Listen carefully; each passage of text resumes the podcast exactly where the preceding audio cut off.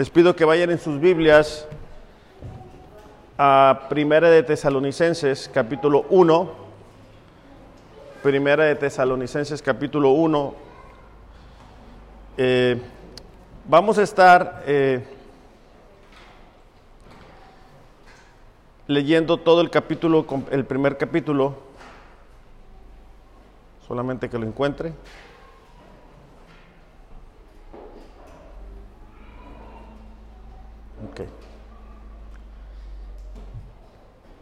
Capítulo 1, versículos del 1 al 10, por favor.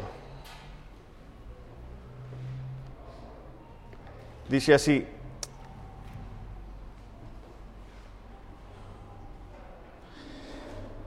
Pablo, Silvano y Timoteo a la iglesia de los tesalonicenses en Dios Padre y en el Señor Jesucristo. Gracias a ustedes y paz Siempre damos gracias a Dios por todos ustedes, mencionándolos en nuestras oraciones, teniendo presente sin cesar delante de Dios, perdón, delante de nuestro Dios y Padre de teniendo sin cesar delante de Dios su trabajo, su obra de fe y la firmeza de su esperanza en Cristo Jesús. Sabemos, hermanos, amados de Dios, de la elección de ustedes. decíamos la semana pasada que este es como el versículo que enlaza las dos porciones, es, el énfasis, ¿verdad? Dice, porque nuestro Evangelio no vino a ustedes solamente en palabras, sino en poder, en el Espíritu Santo y con plena convicción. Como saben, qué clase de personas demostramos ser entre ustedes por el amor que les tenemos. Y ustedes llegaron a ser imitadores de nosotros y del Señor, habiendo recibido la palabra en medio de mucha tribulación con el gozo del Espíritu Santo. De tal manera que llegaron a ser ejemplo para todos los creyentes en Macedonia y en Acaya, porque saliendo de ustedes la palabra del Señor se ha escuchado no solo en Macedonia y Acaya, sino también por todas partes. La fe de ustedes en Dios se ha divulgado. De modo que nosotros no tenemos necesidad de decir nada. Ellos mismos cuentan acerca de nosotros, de la acogida que tuvimos por parte de ustedes y de cómo se convirtieron de los ídolos a Dios para servir al Dios vivo y verdadero y esperar de los cielos a su Hijo, al cual resucitó de entre los muertos, es decir, a Jesús quien nos libra de la ira venidera. Vamos a orar. Padre, te damos gracias en esta mañana por la oportunidad que nos das de estar aquí.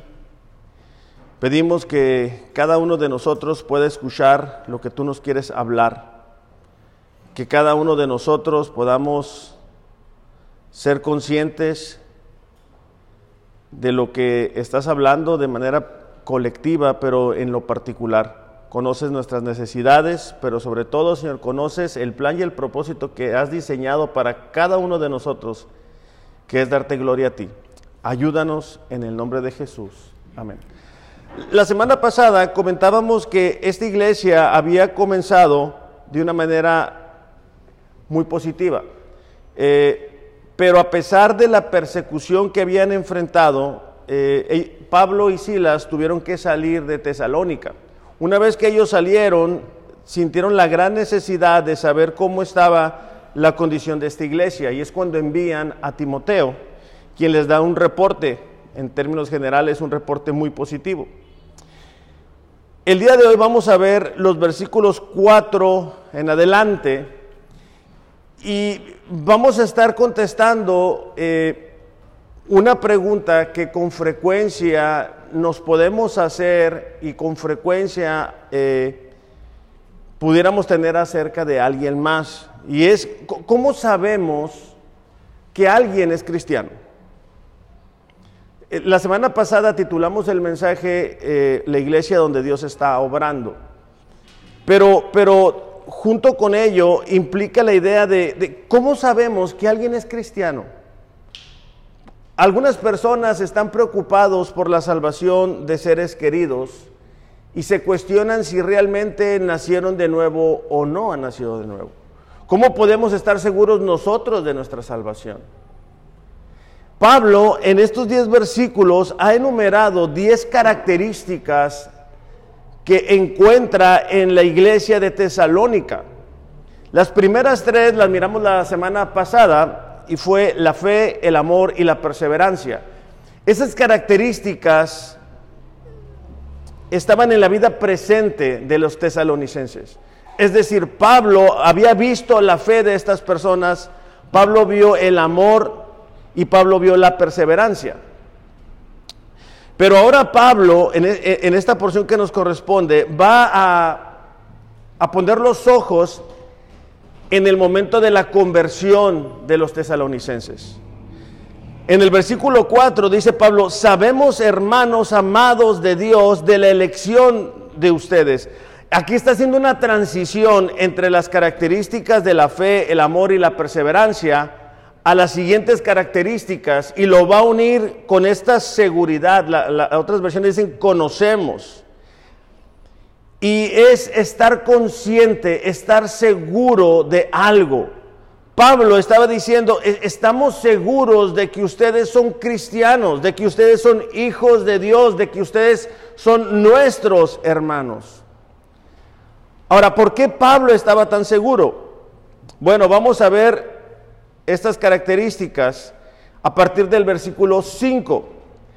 Dice, recibieron el Evangelio en poder y el Espíritu Santo. Versículo 5 dice, porque nuestro evangelio no vino a ustedes solamente en palabras, sino en poder, en el Espíritu Santo y con plena convicción.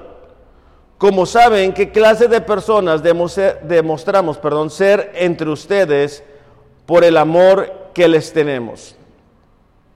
Pablo estaba seguro de que los tesalonicenses habían experimentado de una verdadera conversión debido a que recibieron el Evangelio. De hecho, me llama la atención porque dice, recibieron nuestro Evangelio. Pablo estaba apropiándose de, de las buenas nuevas. Y es algo que es importante para nosotros porque con frecuencia pensamos que el Evangelio es algo que solamente debemos de presentar al momento de la salvación. Pero el, Evangelio, iglesia, es para todos los días. Es para vivir de una manera diferente, bajo unos nuevos estándares. Entonces dice, nuestro Evangelio no vino ustedes solamente con palabras, sino que vino con poder. Esta palabra eh, poder eh, es es el mensaje que obró en sus vidas con una energía sobrenatural, produciendo una convicción de pecado, de arrepentimiento y de conversión. Vamos a leer Hechos capítulo 2, versículo 37 para, para ampliar esta verdad, ¿verdad? Porque a veces escuchamos poder, Espíritu Santo y comenzamos a tener ideas que no, no, no todo el tiempo es lo que la Biblia dice. Dice, e, e, este es el, mensaje o el sermón de Pedro, ¿no? Y esta vamos, vamos a leer la reacción que tiene la gente al escuchar el mensaje de Pedro. Dice, al oír esto, el mensaje de Pedro, conmovidos profundamente, dijeron a Pedro y a los demás apóstoles, hermanos, ¿qué haremos? Eh, la reina Valera dice que eh, experimentaron de, un quebranto en su corazón, fueron compungidos en su corazón. Entonces Pedro les dijo, arrepiéntanse y sean bautizados cada uno de ustedes en el nombre de Jesucristo para perdón de sus pecados y recibirán el don del Espíritu Santo.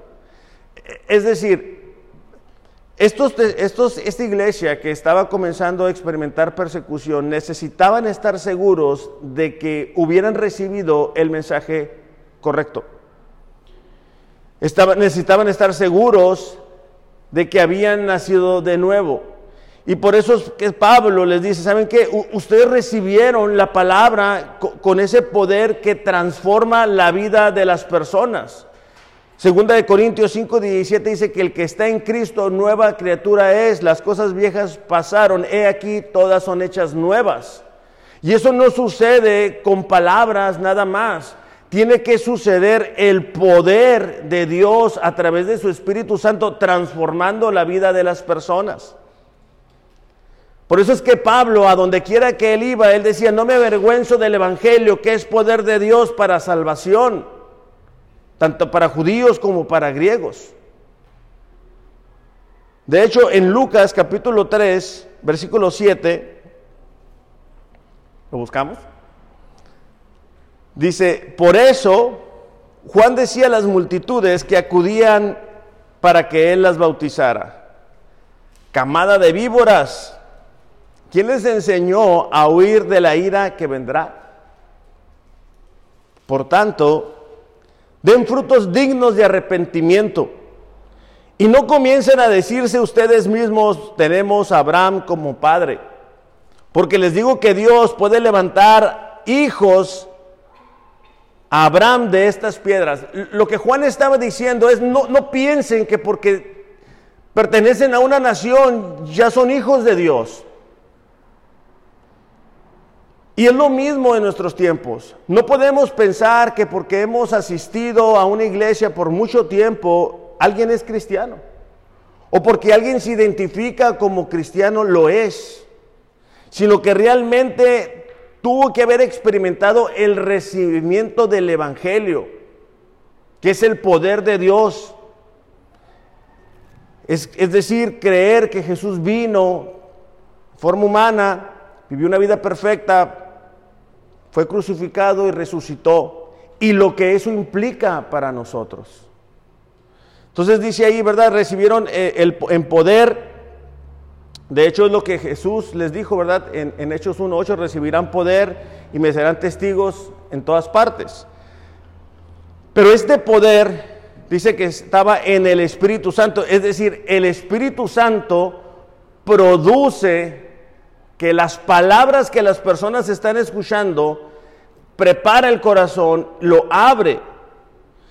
Y dice también para plena certidumbre. E, e, esta plena certidumbre o convicción es cuando uno escucha el mensaje y se da cuenta de la necesidad de un Salvador. Vamos a ir a Juan capítulo 16, versículo 7. Creo que ahí nos va a quedar un poquito más claro. Juan capítulo 16, versículo 7.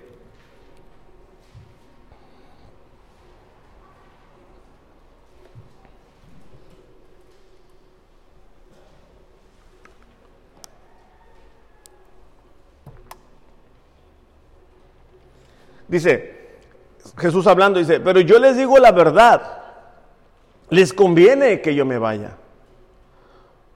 Porque si no me voy, el consolador no vendrá a ustedes. Pero si me voy, se los enviaré. Cuando Él venga, convencerá al mundo de pecado. Es cuando la gente escucha el mensaje, el Evangelio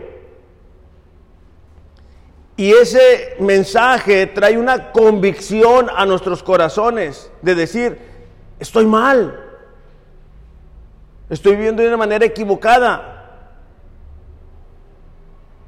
Trae esa convicción, que es lo que dice Pablo, plena certidumbre, de justicia y de juicio.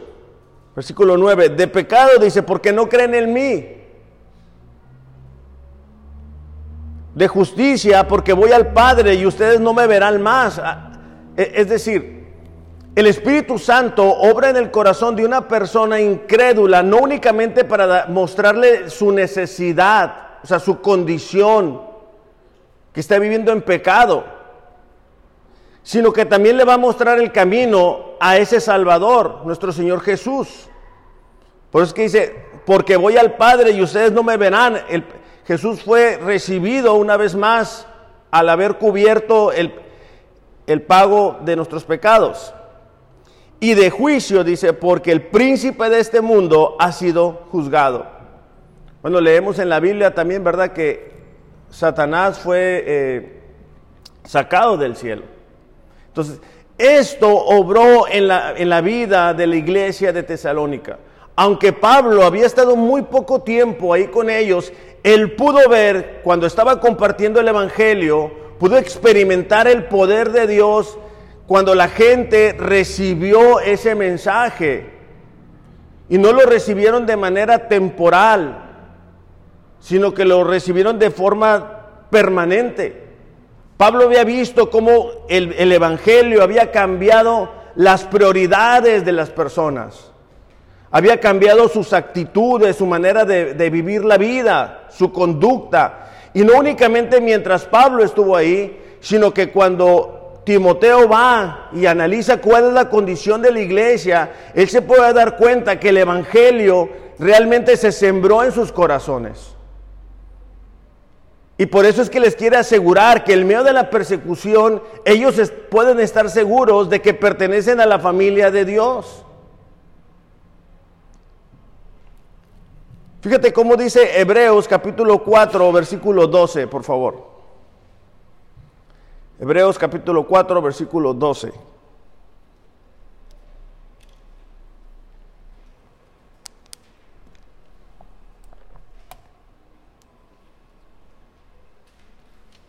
Dice, porque la palabra de Dios es viva, eficaz y más cortante que cualquier espada de dos filos. Penetra hasta la división del alma y del espíritu, de las coyunturas, de los tuétanos. Y es poderosa para discernir los pensamientos y las intenciones del corazón. Es decir, la palabra llega hasta lo más profundo del corazón humano.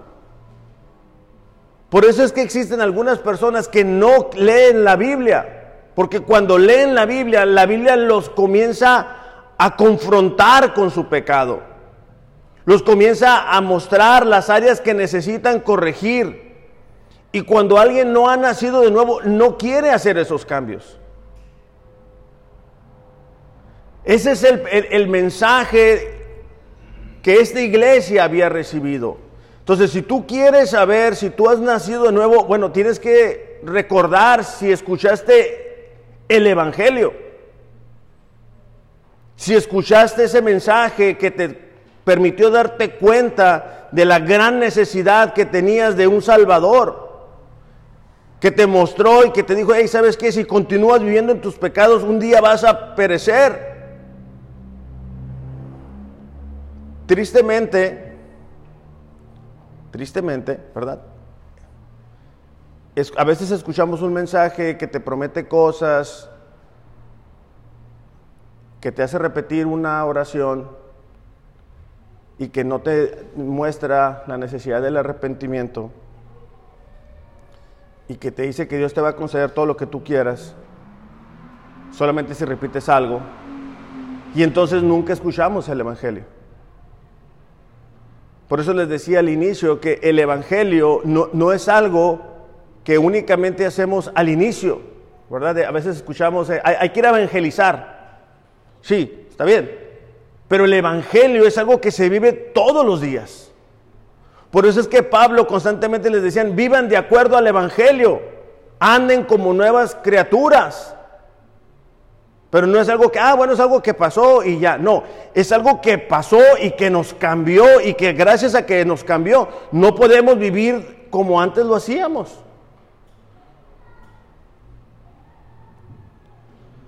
Vamos a ir a Hechos capítulo 16, versículo 13, por favor. Para ilustrar un poquito más esta verdad de, de cómo, cómo recibieron el Evangelio.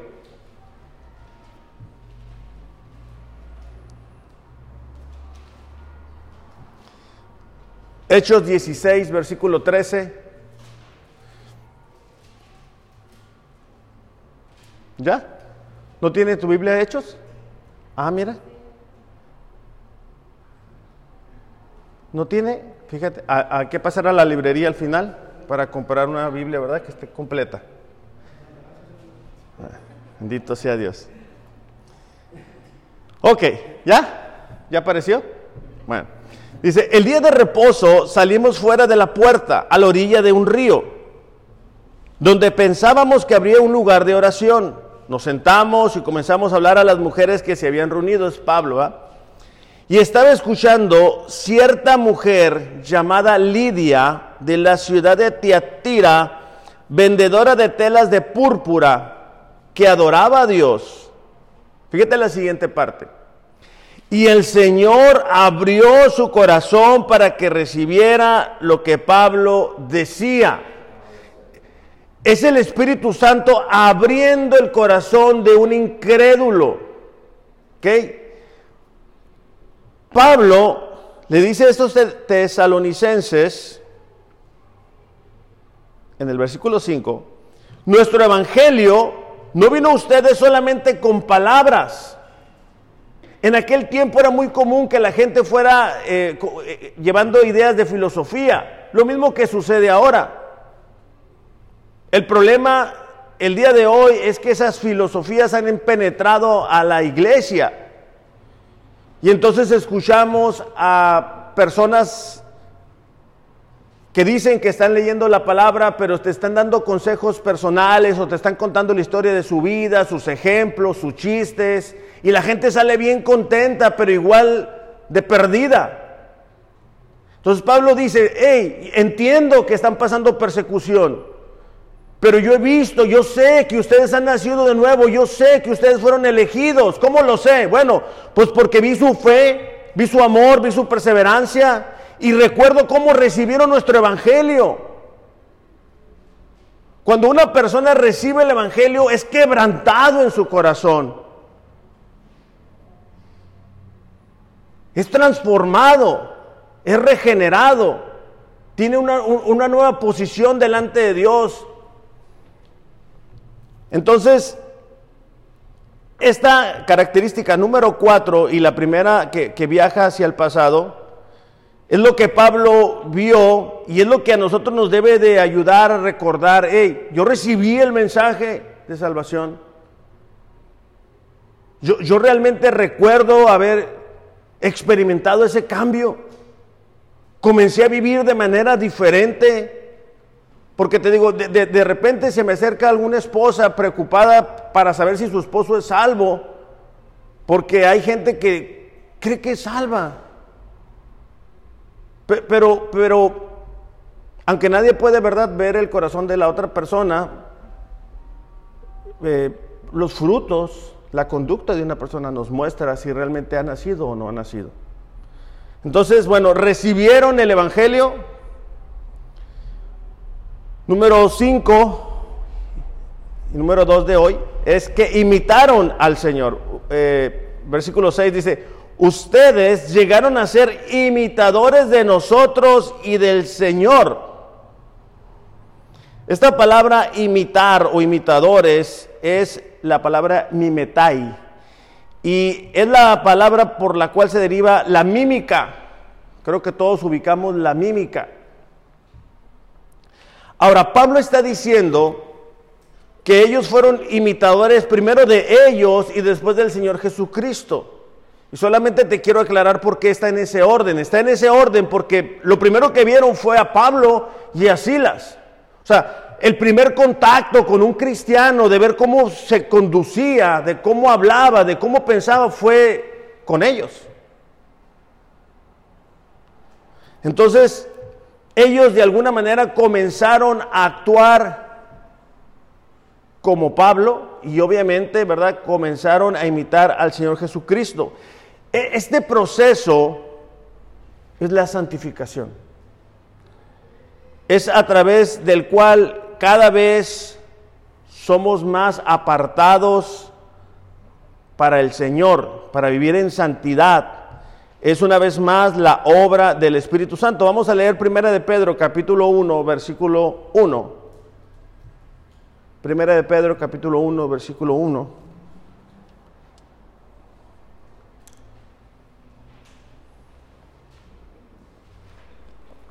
¿Ya tan rápido? ¿Sí? Ok, no, está bien.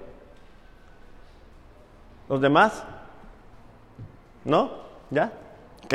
Dice Pedro, apóstol de Jesucristo, a los expatriados de la dispersión en el Ponto, Galacia, Capadocia, Asia y Bitinia, Pedro está escribiendo esta carta a los, a, los que estaban, eh, eh, esta palabra dispersión en la, diáspora, eh, que, que estaban esparcidos, ¿verdad? En diferentes lugares.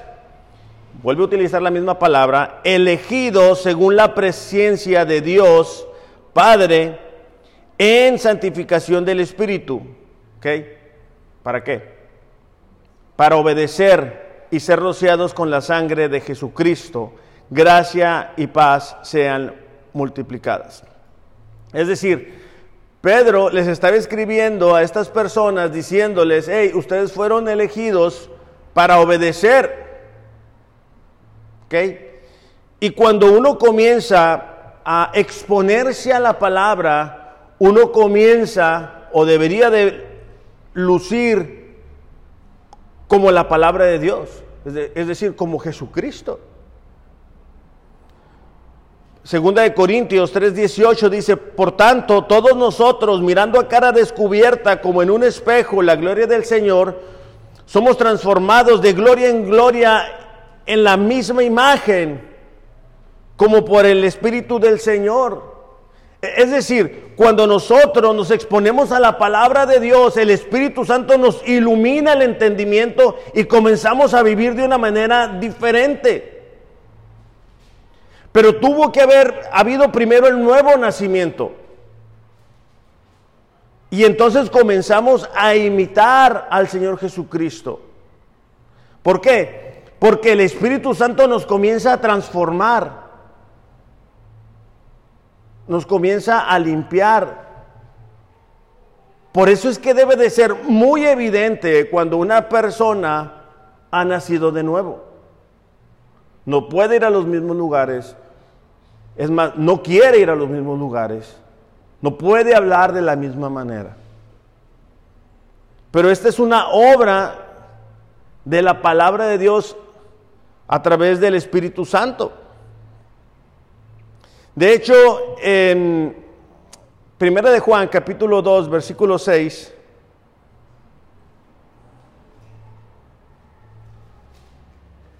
Primera de Juan, capítulo 2, versículo 6. ¿Ya se cansaron?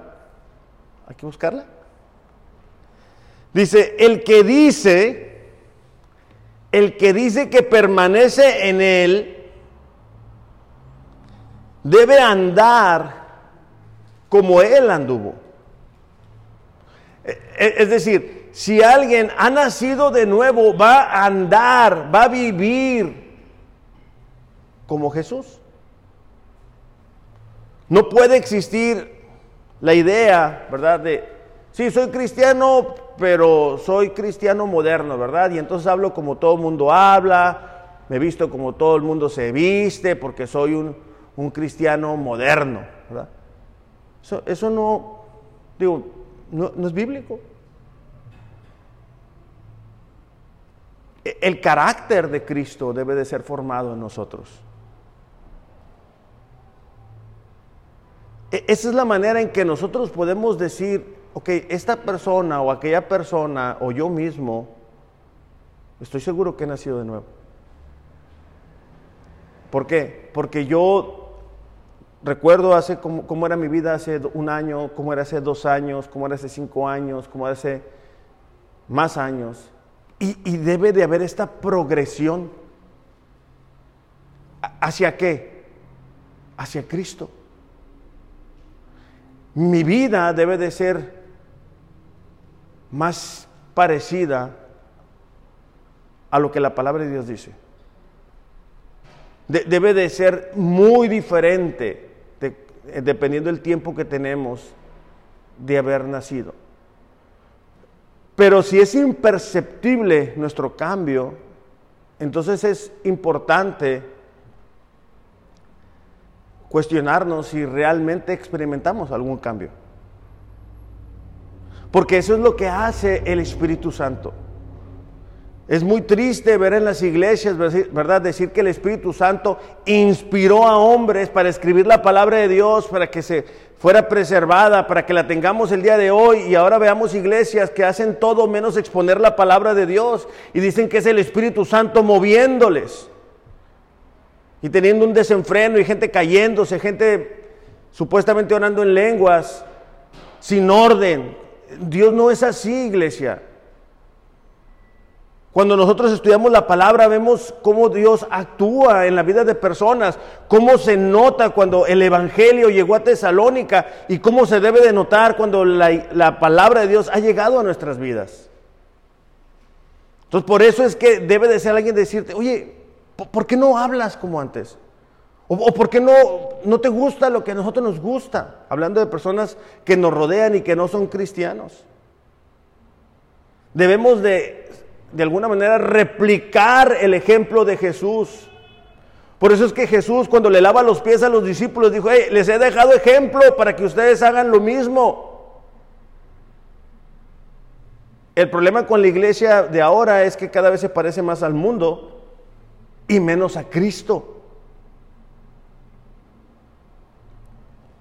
Por eso es que Pablo, en su carta a los Gálatas, en el capítulo 4, versículo 19, dice, hijitos míos, por quienes sufro dolores de parto. Aquí las mujeres nos van a, a entender, ¿verdad? Ese dolor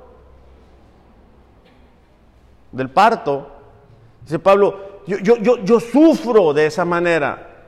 ¿Por qué? Bueno, para ver a Cristo formado en ustedes. La, preocupación de Pablo hacia esta iglesia era ver que ellos fueran en ese proceso de santificación. Y en aquel tiempo existían los falsos maestros como lo existen el día de hoy. Y muchas veces exponernos a ellos, a otras enseñanzas, no nos permiten avanzar. Entonces, también existe, ¿verdad? A veces la, tendencia del ser humano a quedarse en su área de comodidad y, bueno, ya con esto, ¿verdad? ¿Qué, es lo menos que puedo hacer como cristiano? ¿Cuál es lo mínimo? Mientras pase, como decían en la escuela, ¿verdad? Mientras pase de panzazo, ya con eso, ¿verdad? Ya, ya con estar en el cielo, ya, ya, ya no, no pido más. Bueno, eso, eso, no, es, eso no es bíblico. Entonces, e, e, estos receptores de la carta habían venido a ser imitadores. Vinieron a ser discípulos de Pablo y de Silas. De hecho, en, en Primera de Corintios repite esta misma idea y hay muchas partes donde Pablo lo dice. Dice, sean imitadores de mí así como yo soy de Cristo. Entonces, para nosotros la pregunta en esta mañana es, ¿nuestra vida es así? ¿Podemos ver ese proceso de santificación? ¿Podemos ver nuestro carácter transformado o, seguimos siendo personas movidas por emociones? Personas inconstantes, inestables, personas que les falta el compromiso, Personas que a veces están y luego ya no están. Imagínate Cristo, ¿verdad? En el Getsemaní, siendo motivado por el amor a cada uno de nosotros. Diciendo en ese momento, ¿verdad, Padre? Si es posible, pase de mí esta copa, pero no se haga lo que yo quiera, sino tu voluntad. Y nosotros diciendo, ay, híjole, tengo que leer, ¿verdad? Ay, no, es que ando cansado ando cansada, no tengo tiempo. De hecho, eh, en el libro de Hebreos, ¿verdad? Dice, muchos de ustedes ya deberían de ser maestros, pero es necesario enseñarles otra vez la tabla del uno. Bueno, no dice así, ¿verdad? Pero ese es paráfrasis. ¿Por qué? Porque no van en ese proceso. Pero eso es lo que debería de suceder. ¿Por qué? Porque el Espíritu Santo está habitando en el corazón de las personas que han nacido de nuevo.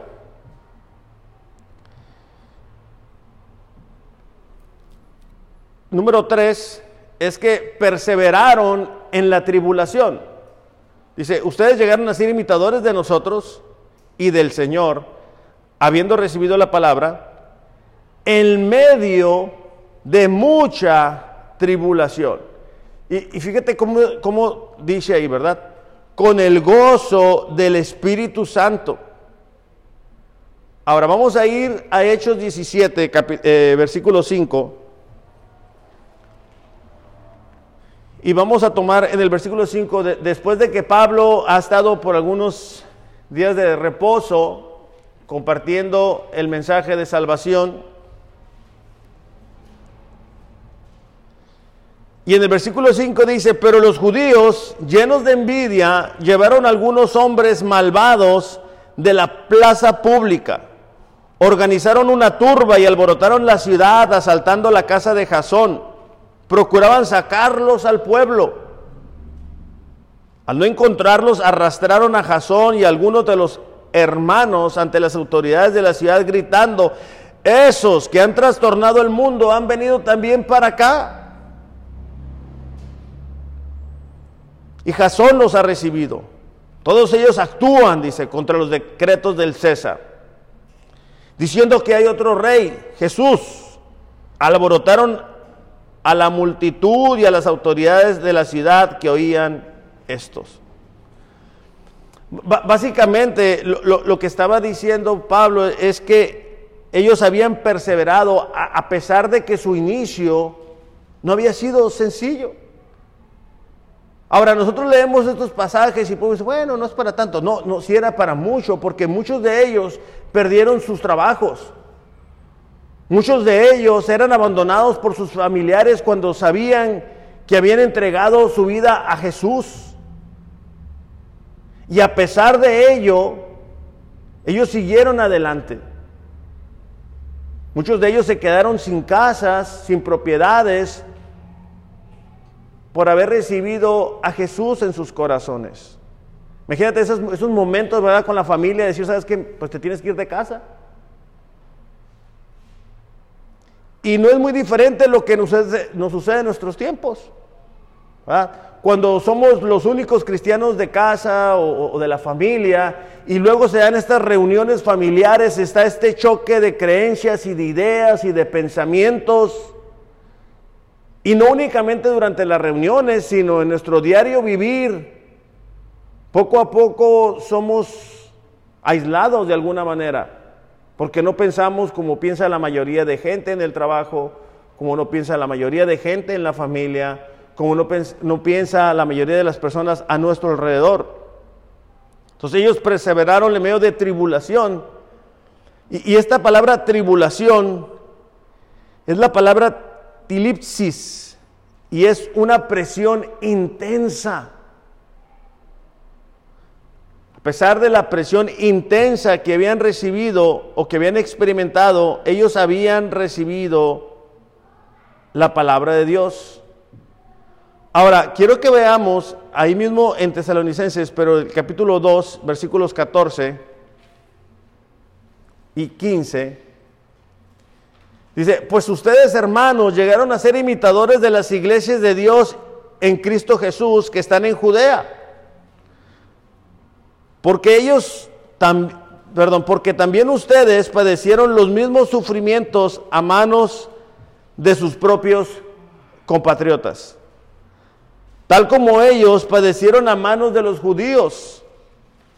Ellos mataron tanto al Señor Jesús como a los profetas y a nosotros nos expulsaron y no agradan a Dios, sino que son contrarios a todos los hombres. Entonces, en medio de todo esto, los tesalonicenses habían recibido la palabra. Y Jesús lo dice muy claro, ¿verdad? El que quiera ser mi discípulo, tome su cruz todos los días, niéguese a sí mismo y sígame. desafortunadamente, en nuestros tiempos pareciera que que hay cristianos que, puedan decir, no, mira, yo voy a ser cristiano, pero no voy a tomar la cruz, tampoco te voy a seguir. pero otra vez, no, no hay cristianos de, de, ¿cómo decirle? De niveles. O sea, no hay, no hay, ah, voy hasta comprometerme hasta aquí, otra vez, no. Nada más quiero la salvación, pero de ahí, de ahí más ya no. Eso no existe, no, no lo vamos a encontrar en la Biblia.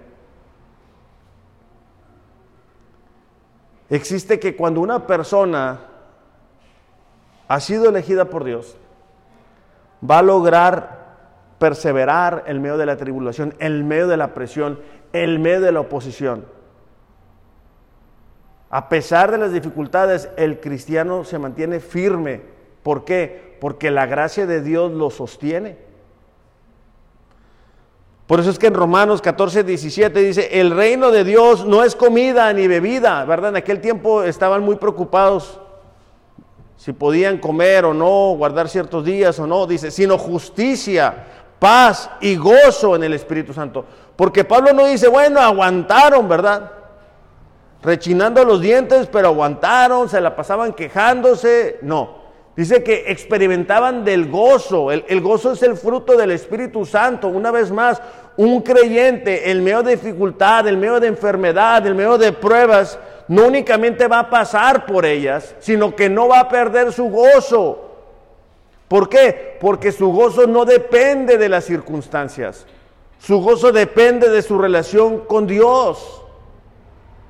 Y cuando uno está atribulado, cuando uno está en medio de problemas o dificultades, uno tiende, un, cristiano tiende a acercarse más a Dios. Uno tiende a buscar más a Dios. Uno cristiano tiende a soltarse de Dios, a dejar de venir, a dejar de leer.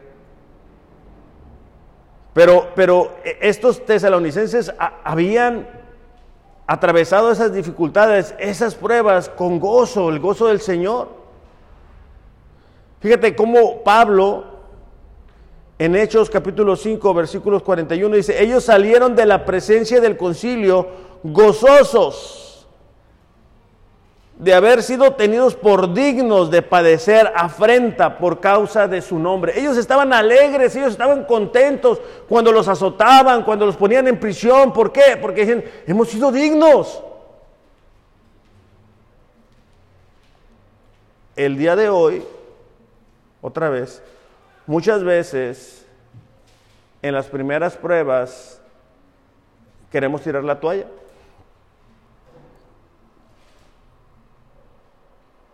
Por cualquier razón perdemos el gozo.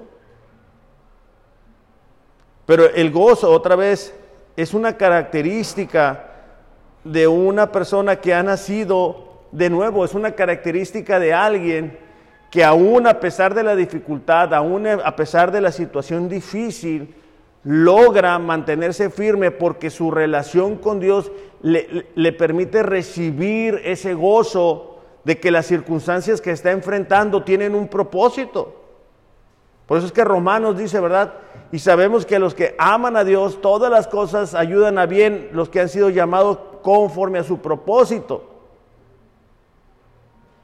Entonces, aquellos que han nacido de nuevo entienden que aún las circunstancias difíciles que no nos gustaría, tienen un propósito. De hecho, si podemos reflexionar un poco, y aunque a nadie nos gustan las pruebas, ¿verdad? No es como, bueno, espero que nadie, alguien aquí en su oración diga, Señor, mándame dificultades, ¿verdad? Quiero, quiero pruebas. Lo que comúnmente hacemos es, Señor, ayúdame, ¿verdad? concédeme esto, concédeme aquello. Pero independientemente de eso, después de un proceso de prueba y de dificultad, nuestro crecimiento es evidente. Pudimos ver una faceta nueva de Dios y podemos voltear atrás y decir, mira, yo antes no era así y ahora he aprendido esto de Dios. Cosa que no sucede cuando recibimos bendiciones. O sea, cuando recibimos bendiciones sí es la alegría momentánea, pero Después de recibir la bendición, no podemos decir, ah, mira mi carácter cómo se ha forjado, mi fe cómo se ha fortalecido. Es comúnmente en esos procesos difíciles. Y es por eso que Dios permite que esas situaciones vengan. Y es por eso que Dios permitió en su soberanía que los tesalonicenses experimentaran persecución. Dios pudo haber dicho, bueno, no, no voy a permitir que experimenten persecución.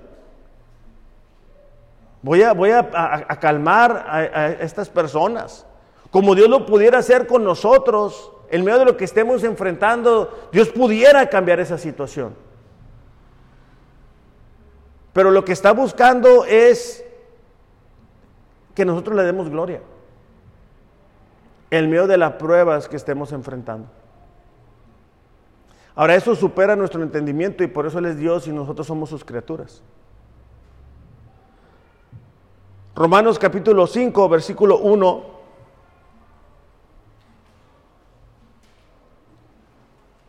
Versículo del 1 al 4, por favor.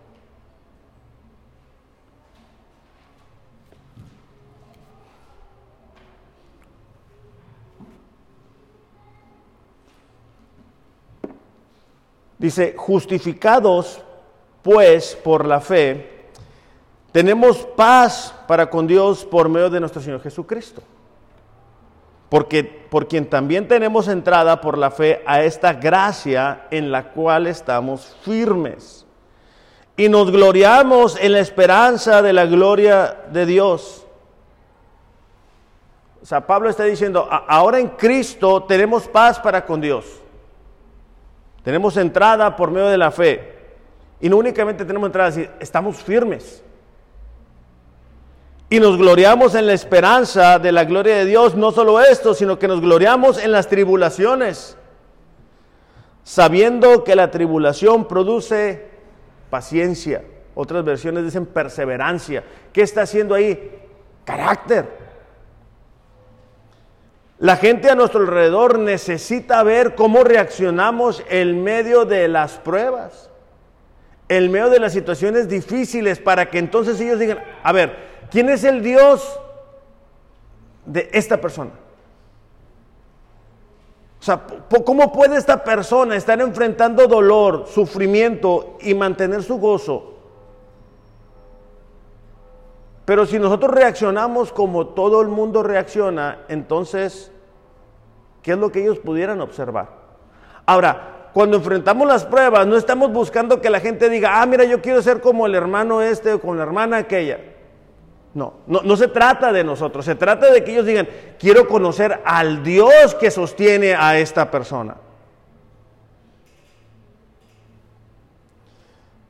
Dice, sabiendo que la tribulación produce paciencia y la paciencia prueba y la prueba esperanza.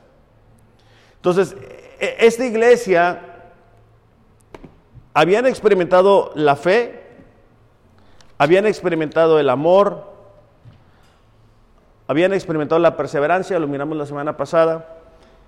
Y esta semana vimos que recibieron el mensaje del Evangelio, que fueron imitadores del Señor y que perseveraron en medio de la tribulación.